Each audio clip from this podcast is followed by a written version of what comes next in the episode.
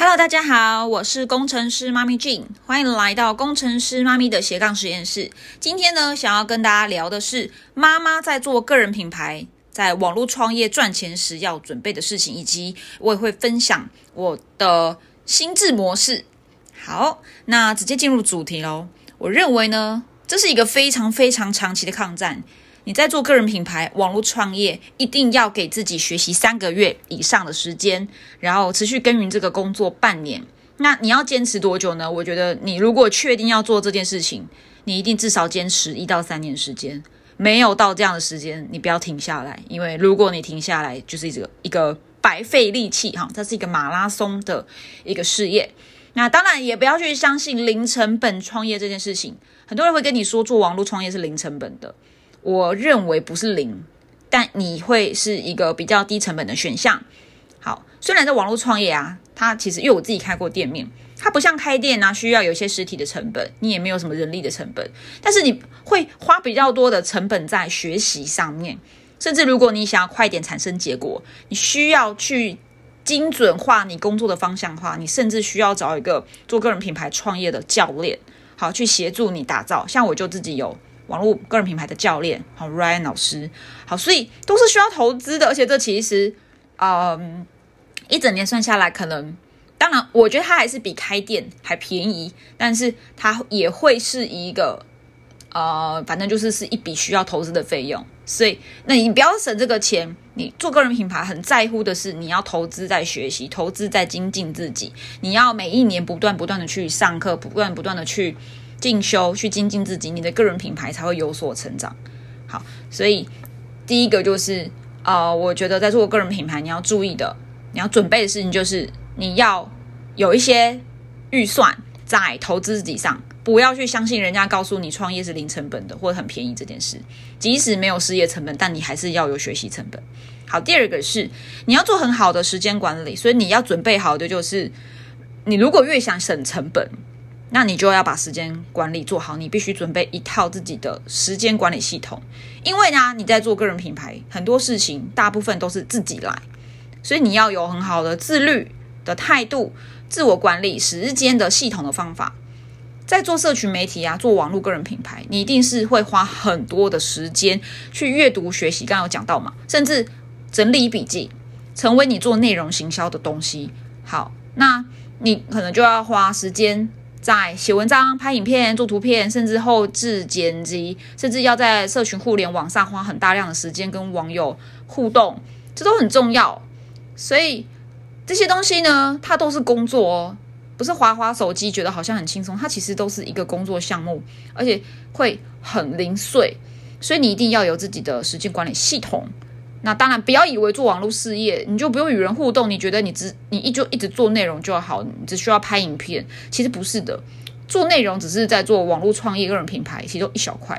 当然这很重要，但我觉得社群互动上也是非常重要的。它是一个很需要投资心力跟，尤其是投资你的时间在上面与网友互动的。好，所以除了制作内容啊，第三个就是。你要准备好，你要不断的脑力激荡，这不是一个不需要大脑的事业。你每一天呢，你除了花一到两个小时做内容啊、剪辑后置，甚至可能还有更多的时间在与网友互动之外，你剩下其他时间都要专注在思考，就是头脑风暴。你要去安排要做哪些内容，甚至你现在做的这些内容好像没有很好的效益，你要去再继续思考，再重新打造。呃，不是说重新做别的事情，而是你要优化、精炼，要如何再去更吸引你的潜在的客户。那做人个呃做个人品牌呢，就是一个人进行的嘛，所以你都是自己在思考。所以我刚才说找一个教练真的非常的重要。然后你要有自律，然后要有时间管理系统，甚至你在健康上要很好的管理方法。所以呢，呃，第三点就是你要不断的。给自己时间去思考独处，好，所以第三点我觉得应该是我要把它改成，因为我刚好像没有讲它是什么嘛。第三点就是你要保留很多的时间给自己独处去思考，专注的去思考。然后再来第四个，你要有一个调节身心灵的方法，因为刚刚讲到做个人品牌是一个很长期的抗战，绝对不能够硬盯，不能硬撑。然后如果你跟我一样是妈妈，你跟其他单身的族群不一样哦，你会有小孩啊、家庭啊、公婆啊，哦，很多的杂事。像我就是都是通常都是送完小孩上学、做完家事后录这集。像我刚刚才洗了衣服，洗了两次，然后洗了被单，然后呢两点多我才在录这一集的。好，甚至呢你可能又是一个上班族妈妈，白天要上班，晚上要加班，回到家还有家事要处理，有小孩要陪伴。如果你有神队友，那你运气非常好，那恭喜你。但如果你没有神队友怎么办？甚至你的家人还反对你做个人品牌创业，那你就要有一个很好的第四点讲的嘛，调节身心的方法，自我觉察你的情绪，甚至找到一个适合的舒压管道。等一下我会跟各位分享我个人的故事哈。我现在是先讲方法。那所以总之呢，我觉得四点中最重要就是第四点，你要调整自己的身心状态。因为呢，为什么呢？做个人品牌是非常靠个人能量状态的一个事业哦。如果你状态不好，你的个人品牌也会呈现一个不稳定啊，然后很模糊啊，甚至无法让人信任的状态，甚至你会找到一群怪怪的人。这是一个靠自己个人状态吸引人的事业，所以你的状态非常重要。你状态越好，其实一样的讲稿，你状态好时去讲，跟状态不好时去讲，结果是不一样的。所以呢，你一定要持续的调整自己。给自己独处时间，那让自己状态好，然后学会沟通语气呀这一些，那不然呢，很可很可怕是你花很多时间做的东西很努力，结果呢你的能量状态不好，你身心不平衡，你就会吸引到一些奇奇怪怪的人，然后甚至是你做了很多事情就感觉白工，因为你的个人状态看起来就是负能量，那没有人会想要来跟这样的一个负能的人去买产品或加入他的事业。好，那接下来下一个阶段呢，我要来分享是我在身为妈妈，两个孩子的妈妈，我在做个人品牌这条路上，我是怎么安排我的正职？因为我曾经有一些正职工作，我现在也是，然后安排我个人品牌的工作内容、行销工作，甚至我的家庭、我的小孩，甚至是在我个人独处的时间上，我怎么去做安排分配的？好，那。我分成三大阶段，因为我在做个人品牌是二零二零年的，其实我一开始二零二零年就在学这件事情，但是到二零二一年四月才正式启动，就是有一个比较系统化的学习跟打造个人品牌的方法。好，所以今天分三阶段来分享哈，所以我是蜕变了三次。第一阶段是在二零二一年四月到八月，大概四个月时间，这时呢，我是同时开着贺宝福的营养俱乐部，就是实体店面。然后也同时刚起步学网络行销，有一套系统开始在进行。我在白天啊，其实我每天大概六点多起床，七点到十一点半会在店面工作，服务我的直销的客户。那中午十二点到下午四点半是我关店的时间，那我就会在利用这个午餐时间，先我很习惯会在吃饭的时候边吃边学习。大家都在看 YouTube 啊，看搞笑影片嘛，我通常都是在。呃，可能是看电子书或者是看影片，去去收集资料啦。我很喜欢去浏览其他人的社群账号，或是看一些大型 KOL、YouTuber 他们的一些影片，做一个收集资料。就是我在收集我自己要制作内容的的这一些档案，在建档。好，那吃完饭后休息一下，两点通常是我正式开始做网络工作的时间。我会开始做直播、拍影片、做后置、写写文章，就是有可能像现在我写文案，然后才开始开播，好开录。那我在初期呢，第一阶段我花了两三个月时间，不断去修正我的名单的诱饵跟我的销售漏洞，所以我并不是在一开始第一个月立刻做、立刻上手很厉害的。我在这两到三个月其实头很痛，因为不断的尝试修正，在进修，在尝试，在修正。我其实花了半年啊，才慢慢到一个明确定位。就是工程师妈咪，她是在做一个什么样的一个主题的？好，直销、数位直销、转型、个人品牌、妈妈创业这一些，那真的，嗯，要花点时间，大概就是半年，三到六个月。那像在这个阶段呢，有时候真的很累，因为又要开店，要带小孩，又要学习。我那时候是在建立我基础的时候，所以有时候我不一定会下午就很努力工作，或者很努力学习，我甚至会就睡觉吧。有时候睡觉是一个最好的。也是一种工作，对我来说，调频、调整自己的精神是创业中很重要的事情。那呃，刚刚讲时间是周五十二点到下午四点半，是我个人学习、休息，然后收集市场资料、做网络工作的时间。下午四点半啊，娃娃车小小朋友娃娃车到家后，到我店里面之后，他回来，呃，我就会专注在四点半到六点半这时这这这个时间陪小孩。当时我小孩是幼幼班跟中班，都很小，所以无论他们吃饭还是做任何事，我都要专注的在他们身上。所以我就会在下午傍晚这段时间专注在他们身上。那晚上六点半到九点半，其实是我开实体店面就经营贺宝福的时间。我就会专注在陪店里的客户，甚至办会员活动。那因为我是一个人做一家店的，所以我包办大大小小事情。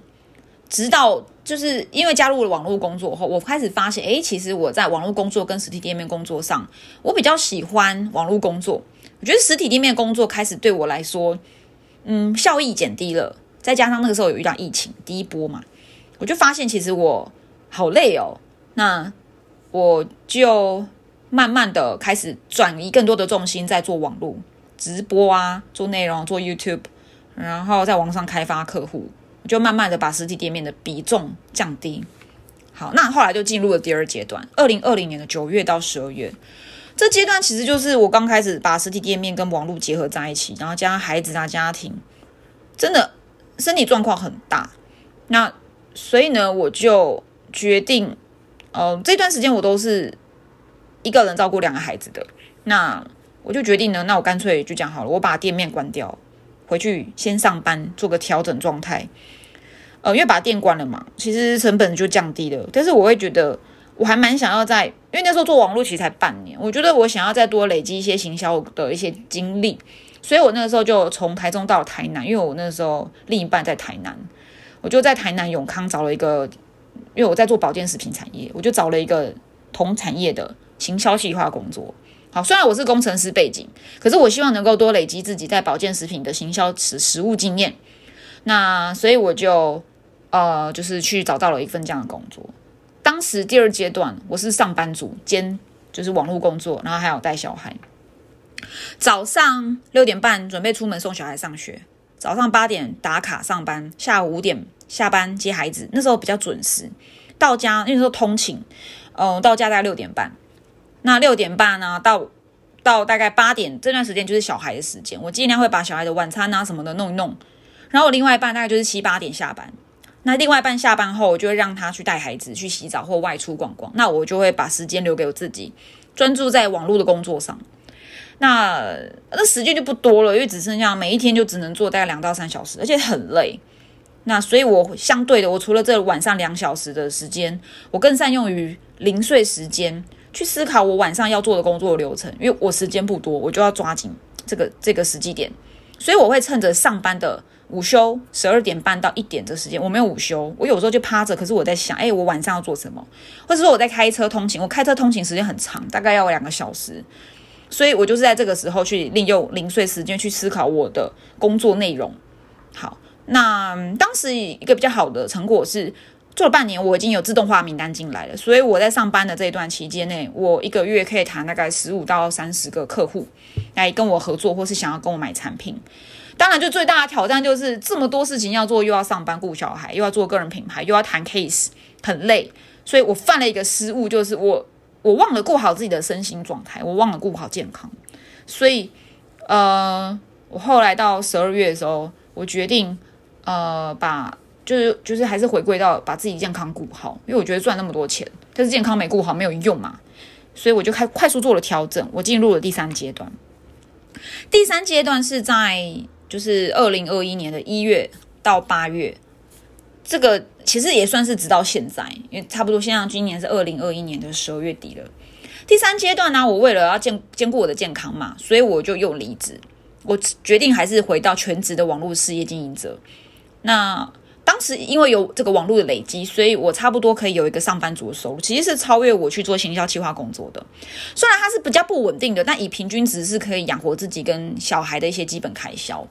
好，那当然有人就说，哎，你先生有上班可以帮你，对，所以其实我也很感谢另外一半，就是他当时是有，就是也是帮助我很多。那小孩的学费啊，有时候是还有其他一些支出，保险支出是另外一半协助的，但我个人的话都是靠自己。去我自己上班或者我自己的个人品牌的收入去维持啊，自己的保保单啊、交通费啊等等的。好，所以说回来第三阶段呢，我是一个全职妈妈加个人品牌创业者。当时的我呢，决定带着孩子，我回到了一打二，就一个人带着孩子回到北部，所以当时是没有资源系统的。那我的时间安排怎么做呢？这其实应该算是比较符合一些全职妈妈的状态嘛。你白天就是你都要一个人，或者说一些单亲妈妈要想要做网络的，他们是一个人要顾孩子的。当时时间安排就是早上八点会送孩子上学，会不会睡比较晚一点？因为他们那时候幼儿园。那现现在小孩子是国小，有一个国小了，就是七点多就要送孩子去上学，然后八九点就是我处理家务杂事或者去采购的的时间点。那有时候没有采购，没有什么家事的话，我就让自己去晃晃，可能开车、骑车去晃晃，松一下。因为有时候送完孩子，其实那个精神状态很紧绷。那大概就是九点到十点，通常就是十点。这时候呢，我就会好好与自己独处，学习看一些影片，收集资料。我一样会去看一些 KOL、YouTube 他们的一些资料，或者看书。我一样花时间在独处跟学习上。好，那一样吃完饭，下午两点是我工作时间。我一样就是写稿、直播，其实跟之前的工作内容差不多。其实个人品牌工作者那工作内容没什么创新哦，就是不断的产出内容，去 input、output、input、output。然后直播、录影、录 pocket，然后后置一模一样。那差不多，我大概下午五点半就会去接孩子回家。那我觉得一个人带两个孩子啊，然后在北部那段时间其实是比较单纯的，因为我不用跑来跑去，那也没有开店嘛，又不用照顾客户，那就是生活就是走个人品牌工作跟孩子，好很单纯。我觉得蛮喜欢那个很极简的生活，我觉得他那个时候效率也是很高的。好，那接完孩子回家，六点到八点就是小孩的时间啊，弄晚餐啊、打扫啊、洗碗啊、煮饭啊这些。那有时候还会带孩孩子去卖场走走。那晚上八点到十一点就是我的工作时间，但这个时候的工作跟下午工作不太一样，是我会调整，选择一些不怕孩子打扰的工作，譬如说谈 case。我觉得谈 case 是相对比较不怕打扰的，因为呃，我会跟就是要跟我谈 case 的网友说，哎。这个时间点，如果你要约我，或者你要跟我上课，因为那时候我开始在教课了，就是我会有孩子在，你能接受的话，我们就约。那如果你不能接受，我们只能调下午。好，所以那时候晚上通常是在谈 case 或者是写稿，就是比较没有那种 live 直播或录音，因为 live 直播跟录音是不能够有孩子在旁边，因为我们没有办法控制孩子要不要进门打扰你，或者是他可能突然需要你去帮他们做什么事。所以我就是做了很大的心态调整，就是。过去的我很讨厌孩子在我工作时打扰我，我很焦虑。但我后来透过重新分配时间，跟就是就是调整自己的自己的认知啊，那我就把那些不怕孩子打扰的工作放晚上。那那些录音的，我就会放在两个时段。第一个就是下午的时候接孩子前，或是如果你是上班族，我就会在呃晚上孩子睡觉后十一点半。我才去录节目。那十一点半前这段时间，有时候不一定有 case，我就会学习，然后就是刚刚讲写稿，我就准备好，孩子一睡着，我就录音，录完，然后可能快速剪辑，就躺下来睡觉。好，所以我的家庭跟工作的分配在这个阶段是这样。我我比较喜欢这个时候的阶段。好，最后结论就是。呃，每个阶段其实就是不断的调整跟寻找自己，找到觉得自己做个人品牌可以去结合生活、结合自己身心状态一个最佳的合作模式。你与工作、家庭还有自己有一个黄金三角的一个合作模式。那我其实非常清楚知道说，我要把网络做起来，绝对是马拉松，永远不停。我觉得我没有其他选项，我就是只想要做这个。所以有的人说，老师，我想要试试看网络做创业。啊，我会建议是没有试试看，就是做，然后而且你是非要不可的去做，试试看你就干脆不要做，因为没有什么试试看，试试看你不会做起来的，对，所以你就是一定要认知这个就是绝对不会放下来的一个工作选项，一个方案，一个创业，好，一个收入的来源。我觉得做网络这样子一个第三阶段的模式是最符合我心智状态的模式。好，那当然有人会说。哦，你原来会去上班哦？那你为什么要上班？你不是做网络有收入吗？那我觉得是这样子。当然，创业就是这样，收入不是每次都很稳定，尤其遇到疫情啊什么的。网络其实它也是有一些呃，就是周期的，也不是一直都会赚钱。我坦白说是这样。所以有孩子的自己，有孩子的的的妈妈们，收入稳定其实很重要。所以我有时候还是会去回去上班，打个工什么的，让自己不要在财务上去影响到情绪。哦，这也是我正在学习的，就是财务的心智状态。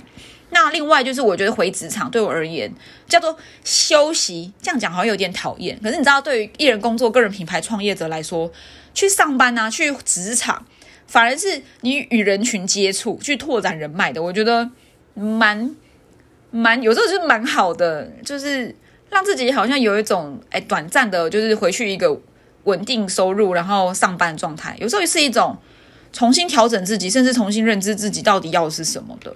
当然，我觉得慢慢的一年多过去了，我现在进入第二年，我觉得不太需要这么做了，因为我越来越知道，哎，要怎么跟自己独处啊，要怎么样去找到自己要的状态，甚至我不太需要一直去接触人群，我就可以去找到我自己。那我的方法就是透过静心冥想，或是去调整自己身心状态，譬如说我去进修一些身心灵或是个人探索的课程。我觉得这对我来说是一个很好的稳定的一个模式。那做个人品牌就是嘛，百分之九十时间都跟自己独处。那你要去找到一个呃平衡的状态。那如果你财务上很紧绷，你就是去兼个差喽，打个工哦，让自己有一些预算，可以持续投资在学习。因为投资学习其实是平衡自己状态一个很重要的，在做个人品牌时，你也才会持续进步嘛。好，所以最后我想跟各位妈妈啊，或是想创业的女性，或者你想创业，无论如何，你就是想做网络的人，不一定是妈妈。一个建议就是，如果你没有打算啊，至少三年全心投入并持续持续的持之以恒在你的网络，好，没有想要高频率的去耕耘你的网络的事业、你的品牌，那你不要开始，因为就浪费时间呐。它不是绩效的嘛，它要累积的啊。那慢慢的来啊，像我也是嘛，花了半年、一年、一年半，一直不断的调整。那如果你根本就没有打算，就是这就是一辈子的工作的话，那你就不要开始。你想想看嘛，这就是一种创业。创业哪有保证收入的呢？无论你做网络还是实体店面创业，或是你做直销、做业务啊、做保险都一样，你都是需要一段时间去累积、去学习、投资你自己。然后这又跟你，尤其是业务工作、创业这种，很跟你自己的状态有关。你状态越好，你累积的速度越快，越有成果。可是当你状态不好，你身心出问题、健康出问题，那你等于就是一直不断做白工了，因为你要花很多时间、力气去调整自己的状态嘛。好，所以你要让自己不断的保持动态调整，永远空杯学习，谦卑谦虚，不要害怕投资自己，所以保留一些预算在投资自己，就不要想说我做个人品牌不用花钱，你要花钱的，你要花很多的钱在投资自己上。好，当然到底要花什么钱买什么课，这我之前有拍过，各位可以去我 YouTube 或是去看我之前的的节目，我有讲到说买线上课程这件事情。好，那当然就是呃，如果你没有预算投资。